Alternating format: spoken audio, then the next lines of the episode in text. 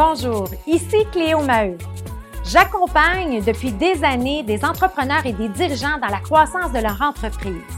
La raison d'être de ce podcast est de faire briller leur histoire en dévoilant leur parcours souvent atypique et de comprendre la différence qu'ils font dans la vie des gens.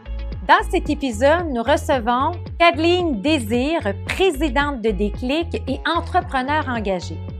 Vous découvrirez comment Kathleen, issue d'un milieu rigoureux, qui a connu une variété d'expériences allant de l'industrie du textile au métier de clown, est maintenant capable de faire briller le plein potentiel des enfants. Bonne écoute.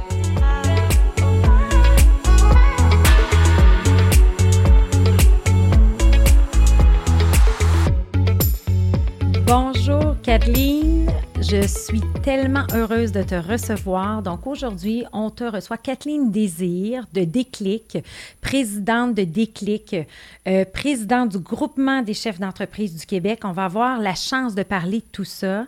Euh, bienvenue. Merci, merci de me, recevoir puis de m'inviter. Merci beaucoup, Cléo. Puis là, je dois te raconter une anecdote parce que euh, aujourd'hui, on a reçu ta bio et Sonia et moi, on regardait ta photo et on se disait, c'est la plus belle personne qu'on a jamais vue avec ses cheveux, puis je te trouve aujourd'hui resplendissante. Donc, juste dire, là, t'es vraiment, là, wow, là, tu sais, là, je te trouve euh, toujours belle avec tes cheveux et tout. Fait contente de prendre un moment, et on est toujours en confinement, alors on est à deux mètres de distance, mais on est content parce que moi, c'est pour ça que je fais ce podcast-là, ce qui est presque pour voir des gens. Donc, aussi, ça manque. ça fait du bien, ça, fait, du bien. On a le goût de se voir. Fait qu'aujourd'hui, on est ici dans un contexte du podcast Histoire d'hypercroissance.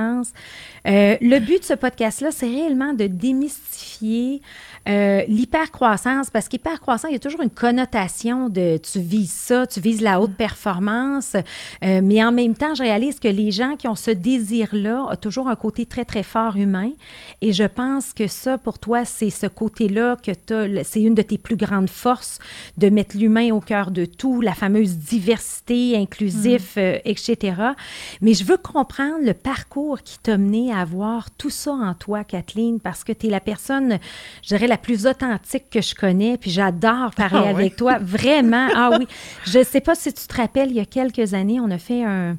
Tu étais venu à un de mes événements, puis tu avais parlé, tu avais touché le cœur des gens.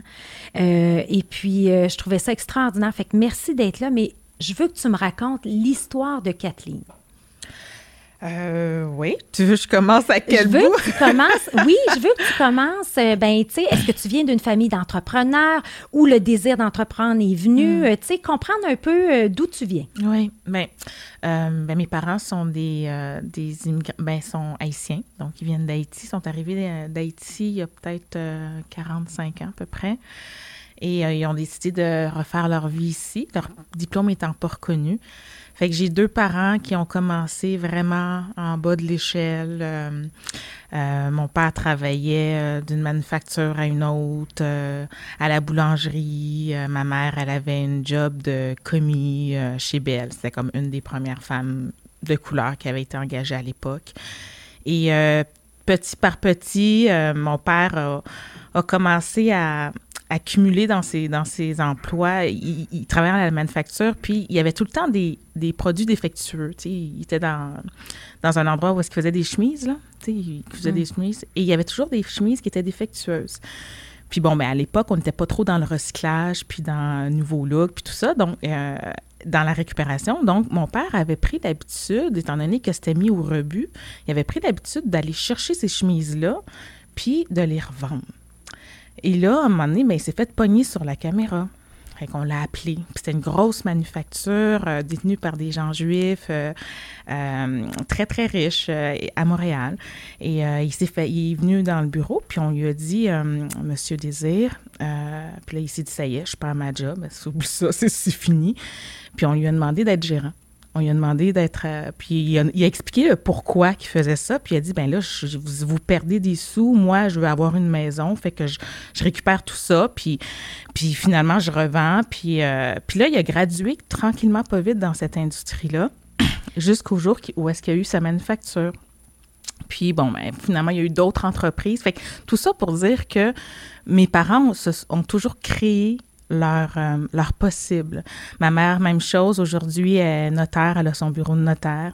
Euh, mais ils, ils, se sont, c'est des one people, euh, je sais pas comment on appelle ça, one, man, show, one man show, ben, des gens qui se sont construits par eux-mêmes. Oui, self-made. c'est ça, self-made. merci, merci. Oui. Donc, euh, et j'ai toujours eu ça comme modèle. Donc, je, je suis l'aînée d'une famille de quatre. Euh, puis pour mes parents, ça a toujours été, c'est impossible, Kathleen, de ne pas réaliser tes rêves. Et euh, tout ce que tu as à faire, c'est d'y croire.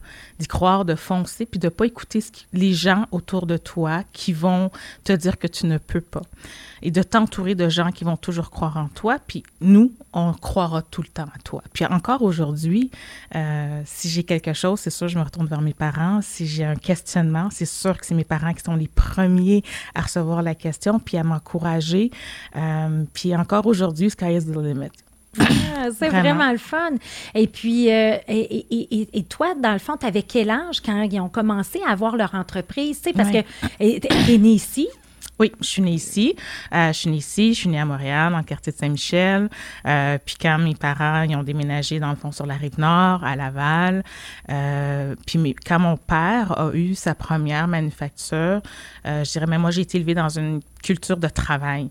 Donc, euh, j'étais habituée euh, d'aller porter des gros sacs de tissu aux madames qui faisaient ça à la maison. Euh, j'étais habituée d'avoir, dans notre sol, on avait comme plein de machines à coudre, puis on cousait, on apprenait la, machine overlock, plain. Donc, j'ai ah, T'avais quel âge à ce moment-là? écoute, j'avais... Écoute, j'étais au secondaire, même primaire, fait que je devais avoir 11, 10, 11 ans, autour de 10, autour ans. de Puis là, tu es la plus vieille. Fait que là, les, fait que tout le monde a connu ça. Là. Tout le monde a connu ça. Partie de l'environnement familial. Ah, ben oui, écoute, euh, moi, je me souviens, là, on terminait l'école, euh, puis on on partait à la manufacture en après-midi. Puis là, je faisais une run. Puis là, je, cousais avec les gens. Je mettais des épaulettes dans les chemises. Euh, je repassais les vêtements. Puis on revenait. Puis après on avait la run chez les gens, chez les madames dans les maisons. On allait porter des sacs pleins de tissu. Il devait être 9, 10 heures. On arrivait à la maison peut-être, tu sais, je dormais dans l'auto, là. Je me souviens de dormir dans l'auto, je ne sais combien de fois. Ah oui, oh, oui, vraiment, là, le travail, la culture de, de, faire un effort, mais on le faisait en famille. Là, c'était pas juste moi. Là, je dormais ces sacs, mais je il y avait moi, mais il y avait ma soeur aussi. Puis c'est des beaux moments. toute la famille. C'est des beaux moments. Aujourd'hui, je suis pas sûre que je ferais ça à mes enfants. pas sûre. mais je connaissais... maman de trois garçons. Oui, oui, ouais, Mais je connaissais pas d'autres choses à l'époque. Pour moi, c'était le fun. Pour moi, ça, aujourd'hui, quand je rentre dans, tu sais, juste me promener dans, un, dans une boutique, là, sentir les tissus chauds, là. Écoute, c'est une odeur qui me rappelle tellement de choses, là. C'est euh, ah, des bons souvenirs. Fait que là, on est dans un monde entrepreneur où le travail est comme partie du quotidien, fait partie du quotidien. On est tout jeune et tout. Et là, euh, toi, tu évolues dans, dans, dans, dans, cette famille-là. Tu passes à travers le secondaire. Et là, quels sont tes choix pour aller à l'école, pour suivre tes études? Écoute, moi, euh, au, second... au secondaire, je voulais euh, faire du théâtre. J'ai fait du théâtre. Puis là, je me disais, moi, je veux faire, j'aimerais ça être une comédienne plus tard. Et je me suis dit, ben, je vais aller en art dramatique. au Cégep Saint-Laurent. Ça, c'était à l'époque. Puis le directeur de l'école à l'époque m'appelle et euh, me fait venir dans son bureau. Puis euh, me dit Là, j'ai Kaline, j'ai su que tu as appliqué pour de l'art dramatique. Bon, je comprends que tu aimes ça. Euh, mais il n'y a pas beaucoup d'étudiants avec ton potentiel qui vont nécessairement là-dedans. Fait que, bref, je me suis comme fait embarquer dans l'espèce d'histoire de la crème de la crème, euh, la performance, l'excellence. J'ai comme embarqué là-dedans. Puis pour mes parents aussi, qui avaient énormément économisé, pour eux, c'était comme non, non, ma fille, elle n'ira pas être comédienne, elle ne sera pas une artiste, c'est pas vrai. Euh, fait que j'avais comme mis ça de côté, puis je me suis dit, bon, parfait, je vais aller en sciences humaines. Je sais pas trop qu'est-ce que je vais faire. Je vais aller en sciences humaines. Fait que j'étais à la Bois de Boulogne euh, en sciences humaines, mais j'ai fait du théâtre à côté. Puis euh, j'ai bien, bien, bien, bien aimé ça. Puis j'ai continué. J'ai comme eu une vie en parallèle où là, j'ai parti ma première entreprise. Puis c'était une entreprise de clown. Puis je m'étais fait recruter aussi pour pouvoir aller euh, dans une, euh, comment t'appelles ça, l'école d'art dramatique. Puis j'ai refusé. puis je me suis dit, ben non, ça, ça va toujours être de côté pour moi. Mais puis au niveau académique, j'ai poursuivi en psychologie. Fait que j'ai rentré à l'université en psychologie, j'ai fait mon bac euh, pendant que j'avais aussi ma compagnie de clown. Puis fait que j'amusais les fêtes d'enfants, puis euh, étudié en psycho par la suite. J'ai fait ma maîtrise, j'ai travaillé en garderie. Et euh, quand je suis arrivée après ma maîtrise, puis je travaillais en milieu de gamme, ben, pour payer mes études. By the way, j'avais comme trois jobs pour payer mes études on m'a demandé à un moment donné, est-ce que tu aimerais s'intégrer un enfant qui a des besoins particuliers? Fait que je bah, oui, pourquoi pas. Puis j'ai intégré un enfant qui, euh, qui, était qui avait des, un handicap physique et euh, je suis tombée en amour avec le processus d'intégrer un enfant qui a, des qui a un développement physique atypique dans un groupe d'enfants à développement typique. Donc, la, toute la différence, l'ouverture à l'autre, euh, découvrir ses forces malgré les défis qu'on peut vivre au quotidien et faire découvrir aux autres aussi la force de, de l'ouverture. Fait que je me suis dit, hey my God, moi, je veux faire ça dans la vie. J'aimerais vraiment ça, intégrer des enfants qui vivent des défis dans des milieux de vie typiques. Puis c'est de là qu'a germé l'idée de partir des clics. Euh, puis j'ai, donc, j'ai parti mon entreprise à, ce moment-là. Là, on est en quelle année quand tu pars des clics? Écoute, quand je pars des clics, on est en 2006. On est en 2006. Euh, avant ça, je travaillais dans une entreprise. J'ai gradué très rapidement dans, ce, dans cette entreprise-là. J'avais des belles conditions et tout. Puis euh, j'ai, vécu un choc de valeurs. J'ai vraiment vécu un défi au niveau des valeurs, puis particulièrement sur la façon dont euh, on, ce qu'on attendait de moi par rapport à ma façon de gérer l'équipe en place. Puis j'étais en arrêt de travail à ce moment-là. Puis je me dis, my God, qu'est-ce que je fais? Je viens d'acheter une maison, mon chum est encore aux études. Euh, je t'en arrête. Écoute, Kaline, prends le temps de te poser, puis euh, tu trouveras, tu, tu, vas aller mieux, puis tu vas retourner au travail. Mais pendant ce temps-là, j'apprends que je suis enceinte. Fait que je me dis, OK, là, je suis en arrêt de travail, je suis enceinte. Euh, non, j'ai pas le goût de retourner dans cet environnement-là. Euh, et c'est là que mes parents, justement, ont fait, ben, Kaline, par ta ressource, tu es capable. Mm. On est derrière toi. Puis j'étais comme, oui, mais là, j'aurais pas d'argent. Puis comment je vais faire? Puis là, je me suis dit, ben, Kathleen, tu as neuf mois pour être riche. bon, quelques années plus tard. c'est ça. Mais euh, oui, je me suis dit, euh, j'ai neuf mois pour pouvoir euh, subvenir aux besoins de ma famille. Puis, mais ça a été un, un motivateur tellement puissant. En dans trois mois, on avait six employés. Euh, j'ai passé par toutes les structures. Je me suis dit au début, je travaille autonome. Puis là, ça allait trop bien. Fait que là, j'ai OK, non, je vais être enregistré. Puis là, après, non, OK, ben là, il faut vraiment que je sois incorporé, tu sais. Euh, fait qu'apprendre sur le tas, ça a été euh, les débuts de Déclic. Mais j'ai parti Déclic avec cette drive-là de Sky is the limit. Puis. Mais tu savais que tu étais, sur ton X. Absolument. Ah, ça, c'était ça. Ah Puis là, je veux juste avant comprendre, dans le fond, tu sais, parce que là, on va rentrer dans le sujet de déclic, mais juste avant, je trouve ton cheminement ou le parcours, puis j'ai à peu près le même cheminement. Tu sais, moi, je m'en rappelle, euh, je voulais ma, famille, c'est tous des médecins, mm. puis là, mon père, tu t'en vas en médecine, tu fais pas rien d'autre que médecine dans la vie, sinon, ça, ça, vaut rien. Tu sais, c'était clair comme ça, quasiment le message. Puis j'étais acceptée au HSC au Montréal, puis là, mon père dit non, non, non, va-t'en pas là, c'est quoi, tu vas faire d'assez, tu vas faire ça. Tu sais, j'ai tout le temps eu ce, ce paradigme-là qu'il y avait une, comme une trail prédéfinie qu'il faut qu'on suive. Puis là, ben, tu es bonne à l'école, puis tu perds pas ton temps, puis tout ça. Puis moi, j'aime beaucoup les arts, puis j'aimais, j'aimais faire de la peinture, puis en tout cas, tu sais, fait que je comprends, je comprends ce parcours-là, mais j'aimerais t'entendre là-dessus parce que ça a une valeur ajoutée quasiment d'avoir eu deux parcours. Tu sais, mm. tu comprends l'espèce de parcours artistique où euh, tu es dans, tu sais, puis ta, compagnie de clowns, là, c'était combien de personnes, ça? Comme, On était juste deux, là. Juste deux, OK. On était juste deux. Mais ça allait chercher probablement un côté très créatif qu'aujourd'hui, tu reprends avec tes enfants, le côté, euh, tu sais, j'étais allée visiter tes bureaux, c'est extraordinaire, tu sais, il y a tout un côté ludique euh, qui amène l'enfant. Fait que, tu sais, comment t'expliques ce parcours-là? Puis la question que j'aurais pour toi, as-tu des, des regrets d'avoir été poussé dans, dans un chemin?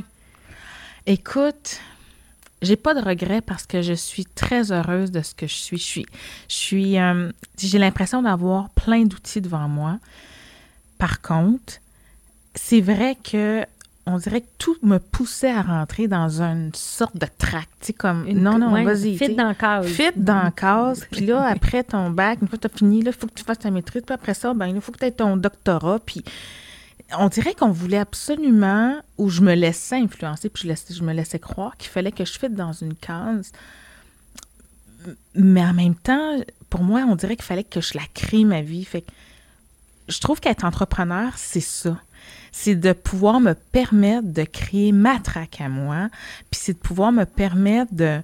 Tu sais, je fais appel à ma créativité comme je veux, quand je veux. Je veux dire, j'arrête pas de penser, puis de créer, puis de voir, puis d'avoir des, des, obstacles, puis d'essayer de trouver des solutions, puis de faire appel aux gens autour de nous pour trouver des solutions. Fait que je, me dis, c'est comme, oui, c'est un cumul de tout. Des fois, je vais piger dans, dans le côté dramatique pour pouvoir mieux raconter. Quand, quand tu as besoin de communiquer une vision, à une équipe puis de mobiliser les gens. Mais c'est sûr que mon parcours euh, au niveau de mes cours d'art dramatique, ben m'ont aidé à quelque part. Tu es tellement bonne puis tu es tellement inspirante. Des fois, je t'entends effectivement. Ben, oui, Fait que c'est sûr que ça, aide. Euh, puis, ou encore, je me suis, j'ai eu plusieurs années aussi au niveau de la danse. Euh, ça, c'est même un troisième parcours, si on veut. Là. La danse a fait partie de de mon exutoire longtemps, longtemps, longtemps. Je l'ai même enseigné en passe-temps, au niveau du passe-temps. Mais ça, ça m'a appris à, lire le corps humain, puis à lire les inconforts. Donc, quand tu es en rencontre, d'équipe ou même avec un client, mais des fois, le petit mouvement, le petit geste te fait...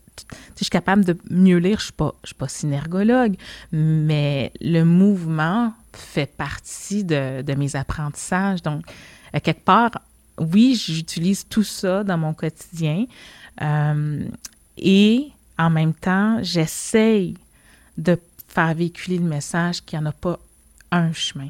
J'essaie de faire véhiculer le message que partir des forces et des talents des individus, qu'ils soient petits, qu'ils soient grands, c'est leur permettre de mettre leur énergie dans ce dans quoi ils sont bons. Donc, j'ai pas de regrets euh, parce que je les, j'ai catalysé ça, puis je l'ai adapté à moi, puis j'en ai fait du beau.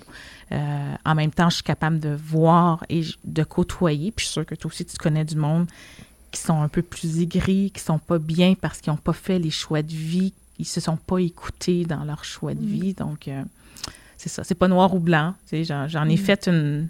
Je l'ai mis à ma couleur. à ta couleur, exact. Mais c'est ça. Mais c'est ça qui est intéressant. Puis ce qu'on réalise avec le podcast qu'on fait présentement, c'est que tous les entrepreneurs ont ce parcours-là atypique. On, c'est comme une consolidation de, de, d'astres qui s'alignent, puis à un moment donné, ça vient clair. Mhm. Voici, j'ai trouvé mon X, puis là, la passion embarque, puis là, c'est go, go, go. Là, mhm. euh, Fait que je trouve ça intéressant, la façon dont tu l'apportes, puis tu sais, c'est justement, c'est on vient avec un bagage, puis qu'est-ce que je fais? Moi, j'ai toujours dit, je viens avec un jeu de cartes c'est peut-être pas le meilleur jeu de cartes, mais c'est à moi de le jouer. Puis si je le joue correctement, je peux gagner la game. Exact. Fait que c'est toujours l'image que je me suis donnée. Mais ça, je trouve ça vraiment le fun. Alors là, j'aime ça, que j'aimerais ça que tu nous parles un peu de, on comprend bien le parcours, de où tu es parti, de toutes tes forces rassemblées ça. Mais là, quand on parle du fameux déclic, mm-hmm. OK, puis qui est le nom de ton entreprise aussi, euh, Là, tu as le déclic de partir cette business-là et, j'aimerais ça que tu me parles de l'évolution de déclic. Parce que tu dis que la croissance a été rapide en trois mois, mais ça a été quoi l'évolution de déclic? Bien, au, tout début, mais c'était moi qui me rendais dans des milieux de garde. Et puis, j'essayais d'aider les enfants qui ont des besoins particuliers. Bon.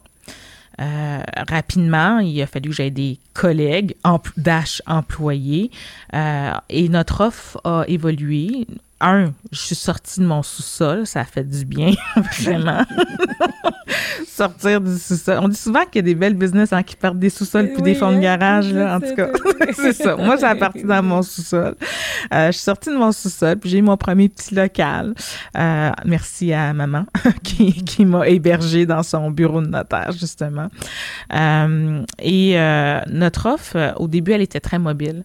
Euh, puis euh, est venu euh, à un moment donné, je te dirais, à 5 ans, quand ça faisait peut-être 5-6 ans, on a vraiment eu un plus gros local. Où est-ce qu'on est, notre siège social maintenant sur Everett, à Saint-Michel, où on a décidé d'offrir des services aussi en clinique. Fait que là, est, apparue notre première clinique. Fait qu'on offrait le service mobile et on offrait le service en clinique. Fait que les, services qu'on offre, c'est des services en santé et en éducation. Donc, orthophonie, psychoéducation, éducation spécialisée. Donc, tous les services qui peuvent accompagner le développement de l'enfant.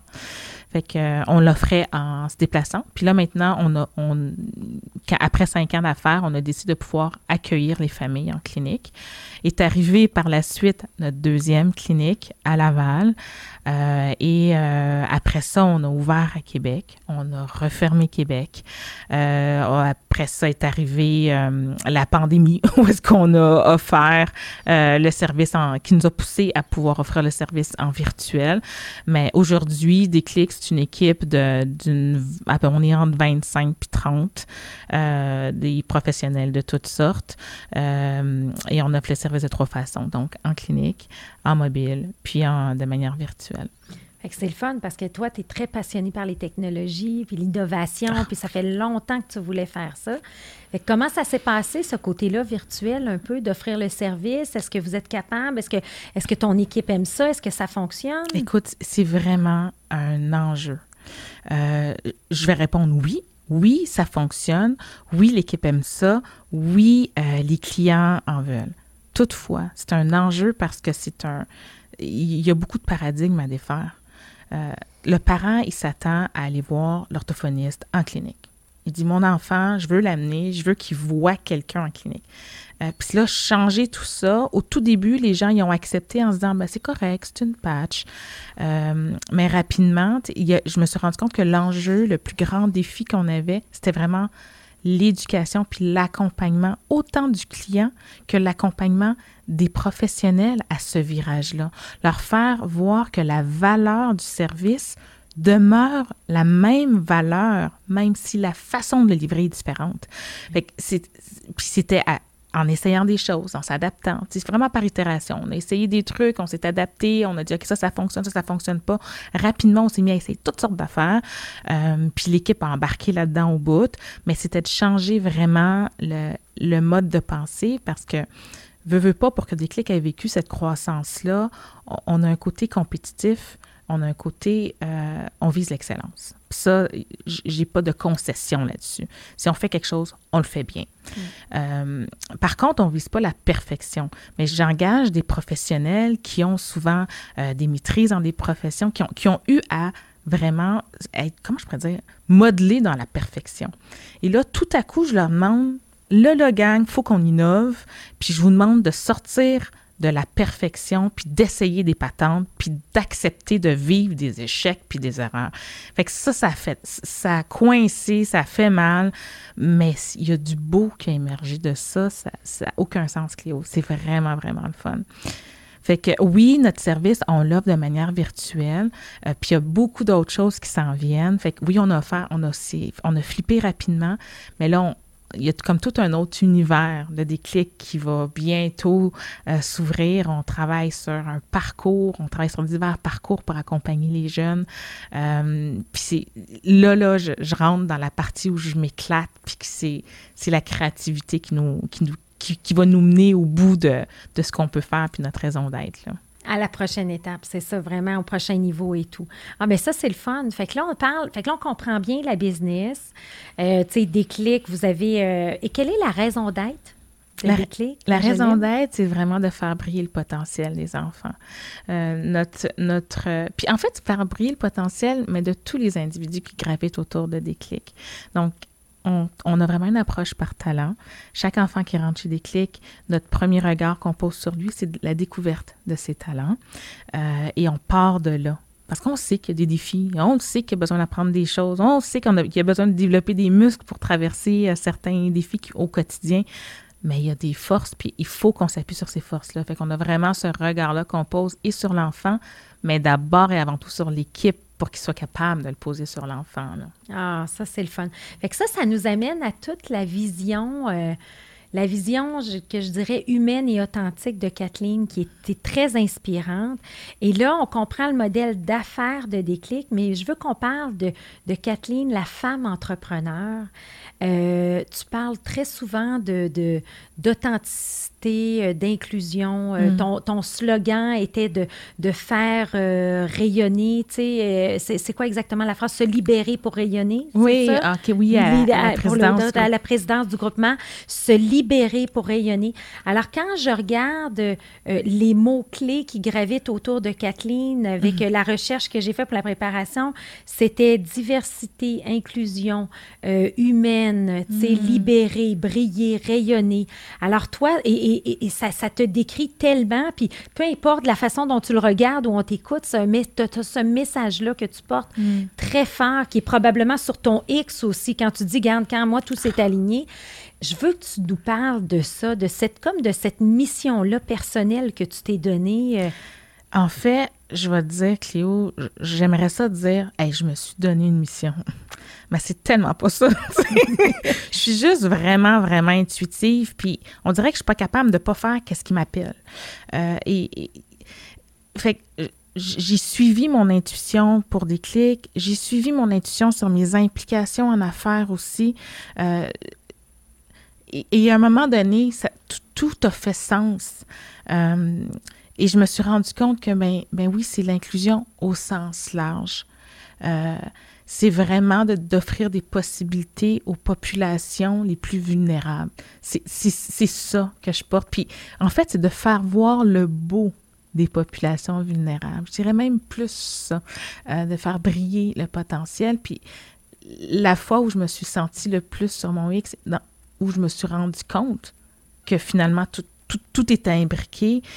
Euh, c'est vraiment un concours de circonstances où je me suis dit, tu sais, je vais aller faire du bénévolat. Euh, j'ai offert du temps. J'étais allée au Bénin. Euh, je savais même pas qu'est-ce que je m'en allais faire là exactement. Puis finalement, je me suis ramassée à aider des femmes. On appelait ça, on appelle ça des groupements là, bas et ça n'a rien à voir avec le groupement des chefs d'entreprise ici, non. Mais on appelle ça des groupements. Donc, c'était l'ONG Le Rail qui a mis en place des, solutions pour aider les femmes à se mobiliser et à partir en affaires. Donc, les accompagner, euh, elles sont analphabètes au début, donc leur apprendre à lire, à écrire, à monter un plan d'affaires, à, vraiment se partir en affaires. Mais pourquoi? Pour qu'elles soient indépendantes financièrement et pour que les enfants puissent aller à l'école. Et quand je suis arrivée là-bas, moi, je me suis dit, ah, je vais accompagner des femmes avec leur plan d'affaires et tout. Puis quand je me suis mis à leur parler sur le pourquoi qu'elles faisaient ça et qu'est-ce que ça leur apportait, et qu'elles me disaient, ben Kaline, moi j'ai dix enfants et mes dix enfants vont à l'école. Écoute, les frissons que j'ai eus là, à ce moment-là, j'ai fait, c'est ça, c'est pour ça que je suis venue sur Terre. C'est comme, pour moi, c'est clair ça passe par les... C'est pour offrir des possibilités aux générations futures, en travaillant avec les populations les plus vulnérables, en leur donnant des outils et en faisant voir comment ils sont capables. Puis pas nécessairement par ta grosse business, mais juste, tu es capable de mettre quelque chose en action, puis tu n'es pas obligé de compter sur les autres. Tu peux le faire toi. Euh, fait que pour moi, ça, ça a été mon X. Puis je suis comme revenue de là en faisant, OK, tu sais quoi, Kathleen, l'inclusion pour toi, c'était les enfants à besoins particuliers. Mais non, l'inclusion, c'est vraiment plus large. Puis là, je me suis impliquée dans Femmes et aussi. Puis, oui, je porte le message d'inclusion en sens très large et euh, Déclic est un des moyens pour moi de le réaliser. Et ça revient aussi que tout est possible dans l'éducation que tu as eue à la, de, par tes parents, entrepreneurs et tout. Tout est possible. Et là, tu portes ce message-là. Et, et, comment, euh, comment tu décris tes implications? Qu'est-ce que ça t'apporte? Qu'est-ce que ça m'apporte?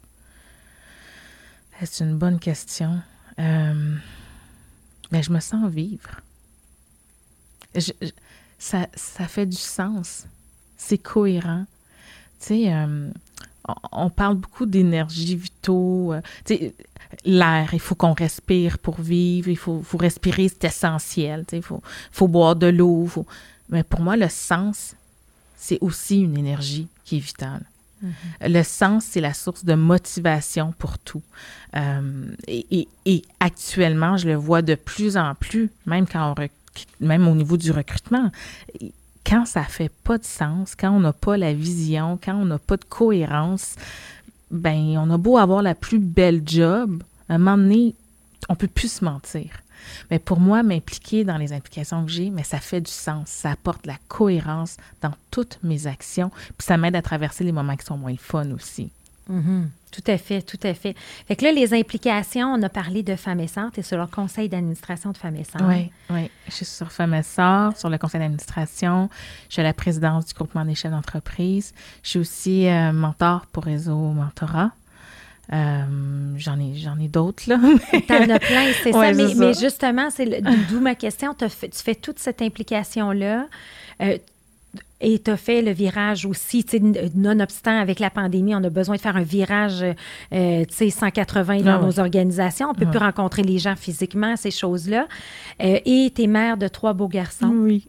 Alors, comment tu conjugues ton quotidien, Kathleen? C'est quoi tes rituels, tes disciplines? Y a-tu des secrets pour être euh, une femme aussi épanouie, puis d'avoir, tu sais, tout ce, ce, large, cette richesse-là, dans le fond, dans, dans, autant dans ta vie privée mm. que que, tu sais, puis je te vois souvent, des fois, tu me dis, ah, Cléo, oui, j'ai fait ma retraite, tu sais, mais euh, je pars avec mon, mon conjoint, c'est nos vacances, tu es capable de créer tous ces comme, moments-là. Fait que c'est quoi les, les, les, conseils que tu peux nous donner ou, tu sais, comment tu t'y prends, toi, par rapport à ça, de conjuguer tout ça? Mmh.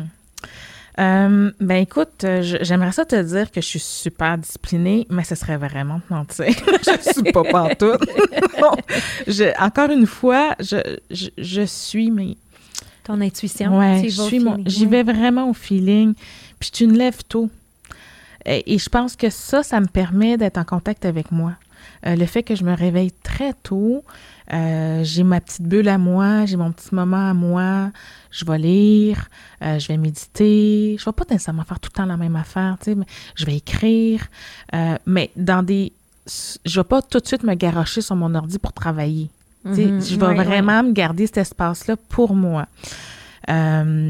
Mais je te cacherai pas que là, les journées sont plus longues. Fait que des fois, ben, je me lève peut-être plus à 4h30. là, peut-être que je suis plus rendue vers 5h15 de ce temps-ci.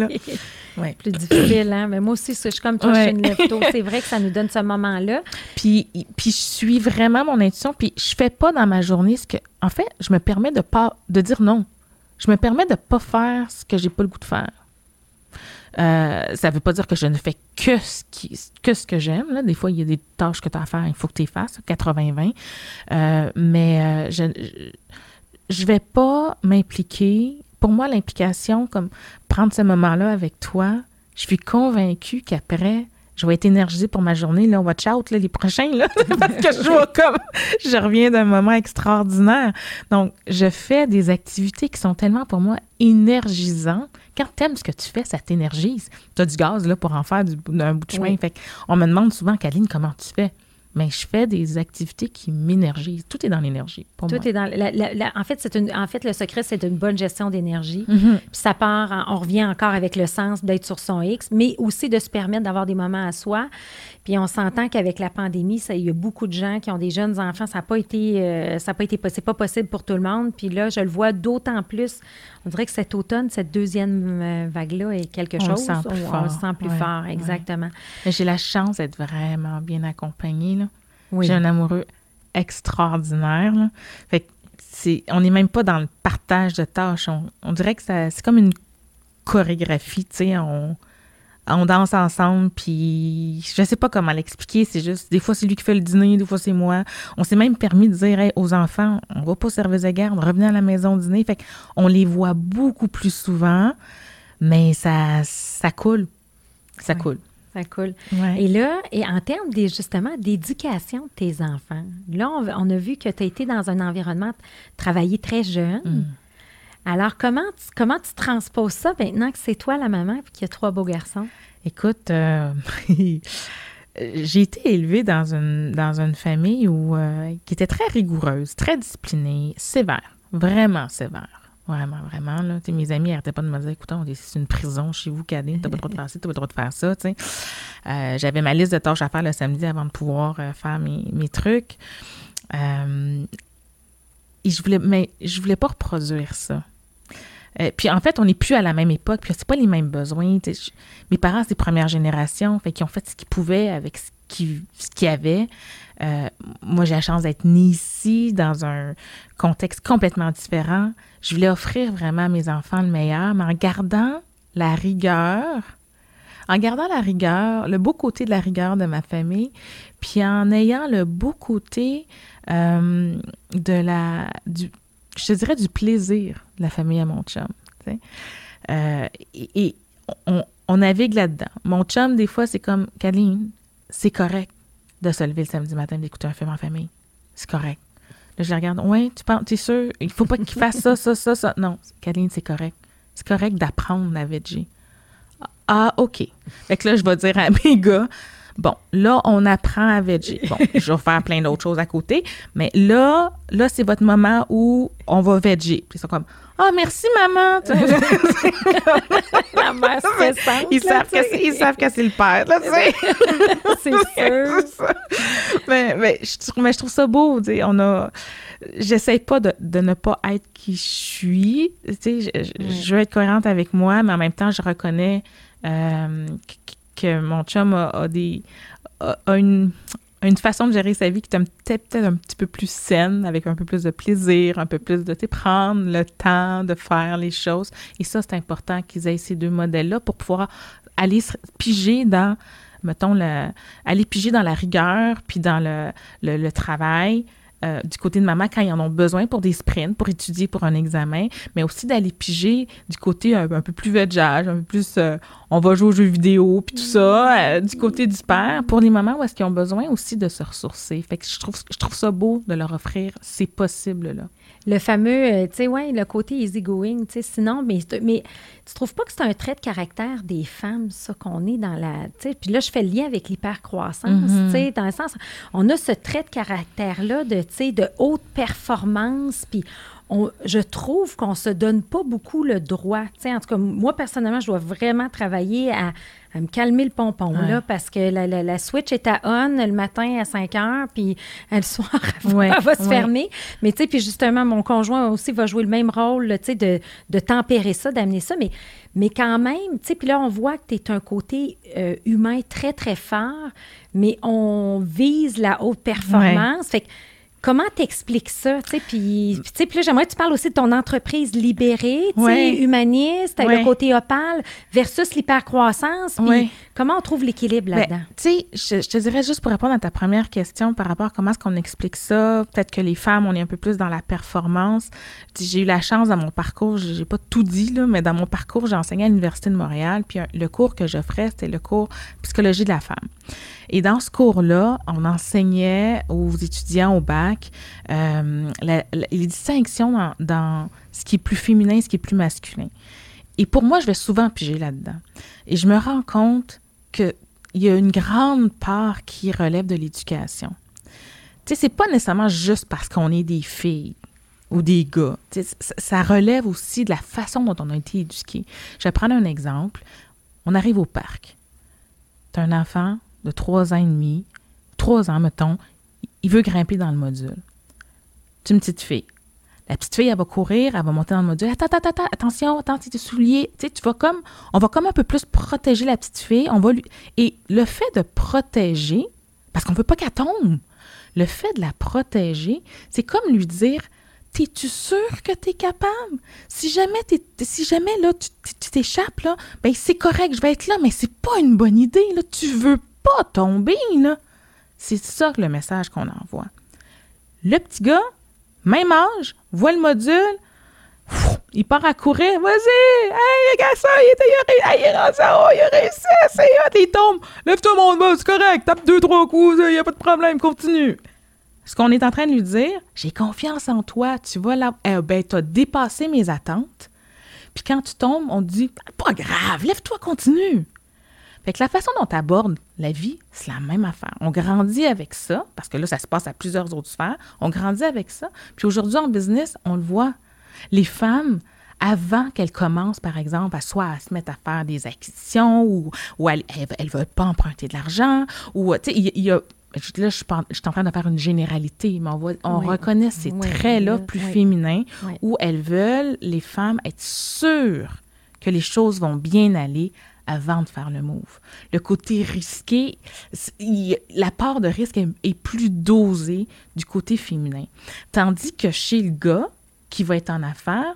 Il y en a donc qui vont raconter des histoires en disant J'avais aucune idée comment ça allait se passer. J'ai dit oui, puis j'ai eu la j'ai eu le contrat. Écoute, il a fallu que je livre, mais j'ai livré. C'est complètement différent. La part de risque, c'est comme si le risque n'existe pas. Euh, pour revenir à moi par rapport à l'organisation, j'étais allée passer des tests psychométriques pour me rendre compte que mon ma personnalité, moi, je, cote hyper élevé du côté risqué. Fait moi, je fais partie de celles qui risquent énormément, mais qui apprennent en se en tombant, en, disant oui, je vais ouvrir à Québec, faisant comme après ça, c'est pas une bonne idée. Bon, euh, fait que j'apprends à travers le risque. Et, et ce que j'ai fait, justement en allant avec la méthode hypercroissance, en, en mettant gazelle chez nous, c'est, c'était, la première des choses, c'était d'apprendre à bien m'entourer. Puis je suis allée me chercher quelqu'un en finance qui avait un côté prudent. Puis c'est un gars, c'est complémentaire. Avec Martin, chez nous, a vraiment ce rôle-là où, là, quand j'ai le goût de me garrocher, il fait « Attends une minute. on, on, va comme organiser les choses. Parfait. Là, tu peux te garrocher, Là, je me lance dans les zones où je peux me garrocher. et, ça amène une espèce d'équilibre. Euh, mais oui, au début, je voulais vraiment être dans ce modèle de, de femme, de chef d'entreprise qui était dans la performance, puis qui savait, puis qui avait le contrôle. Et euh, quand j'ai été plus cohérente avec moi, j'ai décidé de mettre en place l'entreprise libérée. Puis pour moi, ça, ça vient d'oser. Ça vient d'oser mon désir de performer, d'excellence. Puis ceux qui ne connaissent pas ça, c'est quoi une entreprise libérée? Ah, l'entreprise libérée, euh, ben, je, vais y aller avec ma façon de le nommer. C'est euh, une organisation où on décide de partager le pouvoir.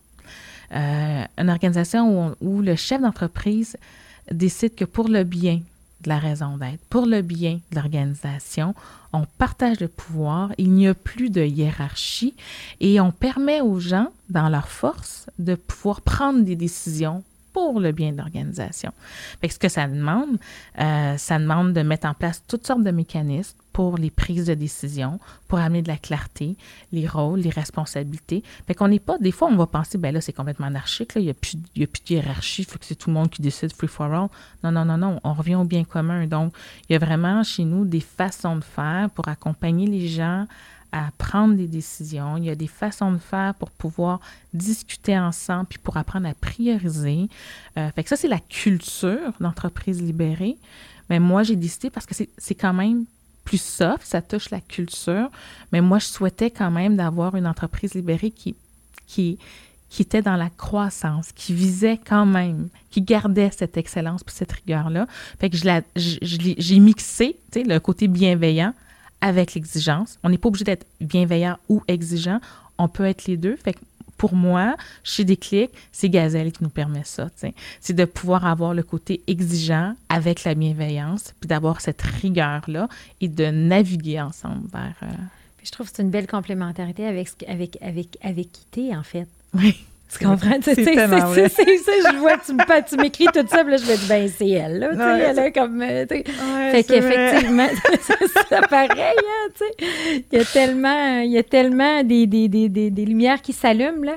Mais effectivement, fait qu'on a, fait que le côté rigueur et discipline, et, et, c'est le fun parce que toi, tu travailles avec des professionnels, justement, mm-hmm. des gens très éduqués. Fait que leur de décentraliser le pouvoir, ben, c'est vraiment avantageux parce que tout, tu sais, je veux dire, ils ont, ben, peu importe, mais je veux dire, je, je connais des personnes, c'est le fun pour elles de gérer certaines portions, de s'approprier, de ça crée une belle culture d'imputabilité, j'imagine aussi à ah différents niveaux. Le nombre de fois quand chef d'entreprise on est ensemble, on est comme Hey, coudon, là, l'imputabilité, c'est donc bien tough, c'est donc bien tough. Je me souviens, là, au début, là, quand j'étais avec mes clubs, le nombre de fois qu'on revenait là-dessus. Aujourd'hui, ça fait plus du tout partie de mon discours. Même que des fois, en fait, présentement, ma posture est plus, ben là, prends pas tout sur tes épaules. je suis comme un peu de l'autre côté. Fait que je, trouve ça extraordinaire parce que j'ai plus besoin de mettre en place des mécanismes de mobilisation parce que tout fait du sens pour chaque personne dans l'organisation. Et chacun se l'approprie et le met à sa saveur. On travaille sur un résultat collectif. Absolument. Puis, on priorise. C'est ça. Surtout. Oui. Ah, ben c'est le fun. Fait que là, j'aime vraiment ça, entendre ça. Et, euh, et, ça a été quoi les défis? Quand, quand tu as, mis toutes ces structures-là en place? Ça a été quoi tes défis? J'en ai tellement eu. Écoute, la première chose que j'ai fait, c'était la chose à ne pas faire. C'est-à-dire faire une réunion, dire, bon, là, j'aimerais partager le pouvoir. Voici toute la liste des tâches. Qui veut quoi? été la pire des choses. T'imagines? Ça a été mettre tout le monde dans une espèce de bulle. Et là, c'est la guerre d'ego. Eh c'est juste une guerre d'ego, là. C'est n'importe quoi. Je sais pas à quoi je pensais, Cléo, là. bon, écoute, c'est ça. On en rit aujourd'hui. J'ai suivi mon intuition.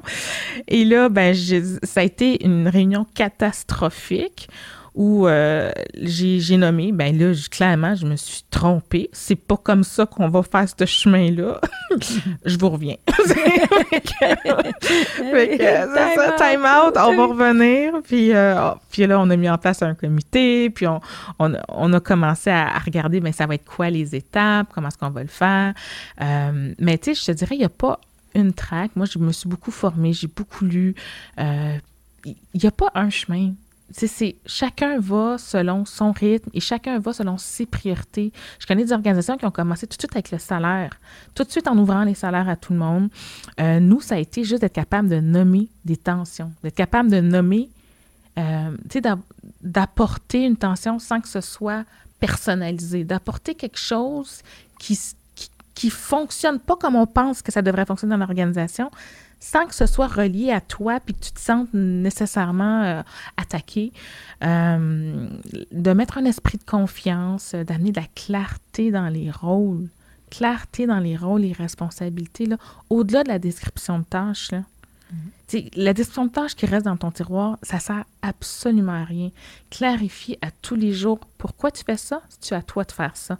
La prise de décision que tu viens de prendre, si tu la tiennes, ou c'est celle de ton collègue? Est-ce que c'est pour toi ou c'est vraiment pour le bien de déclic? Puis prouve-moi que c'est pour le bien de déclic. Fait que tout ça, là, juste ça, là, ça a pris des années, là, mettre ça en place, tu vois. Euh, mais c'est ça, je te dirais que ça a été vraiment les premières, euh, les premières étapes.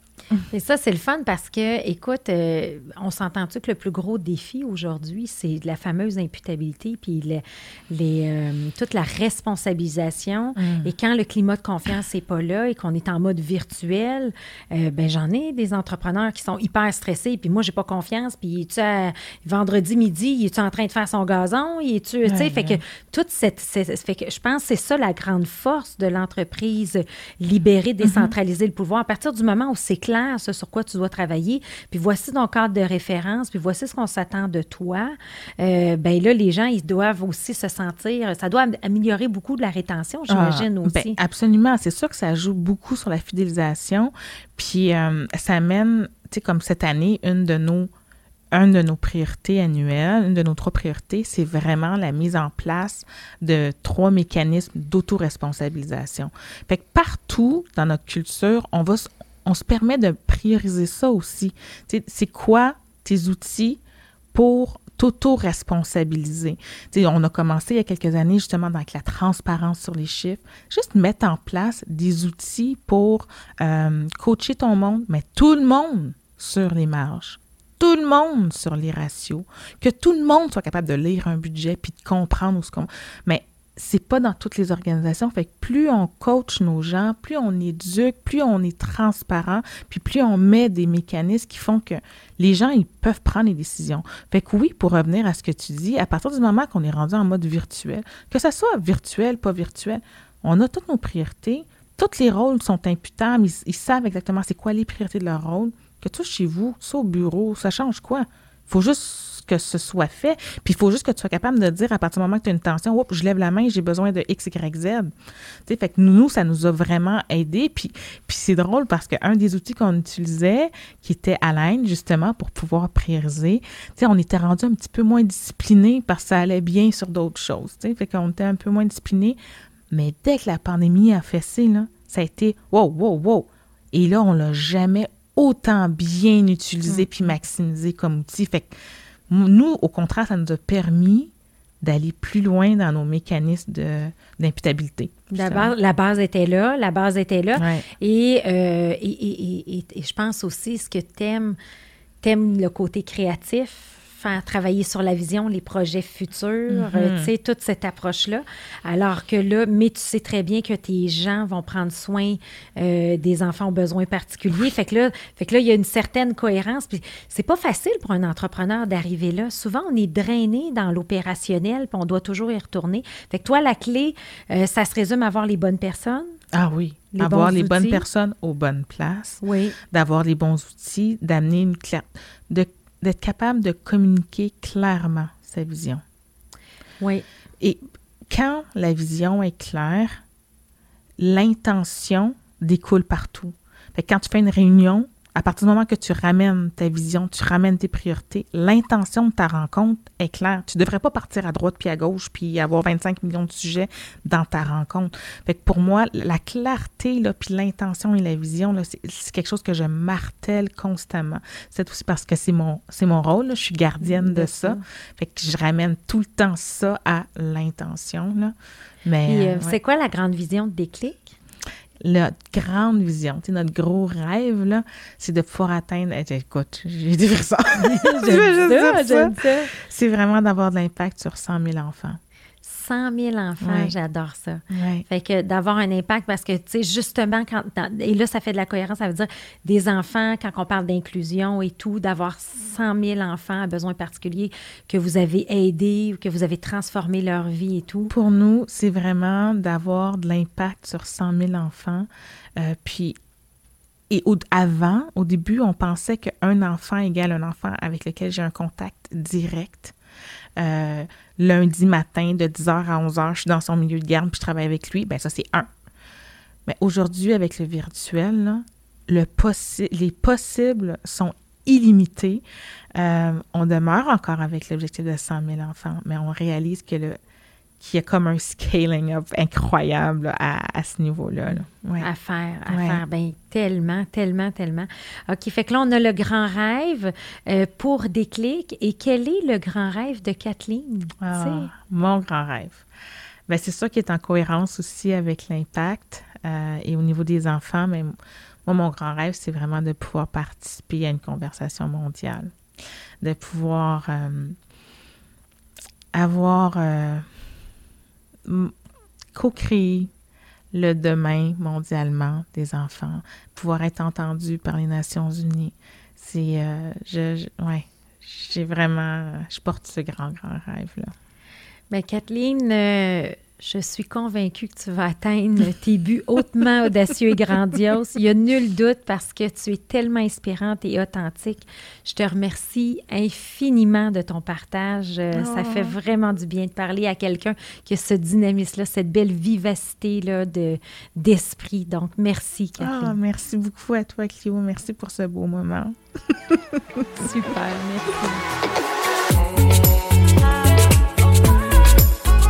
Tous les autres épisodes d'Histoire d'hypercroissance sont disponibles en format audio sur les principales plateformes de podcast et en vidéo sur YouTube.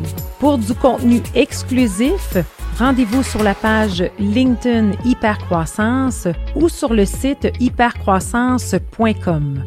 Au plaisir de vous y retrouver très bientôt.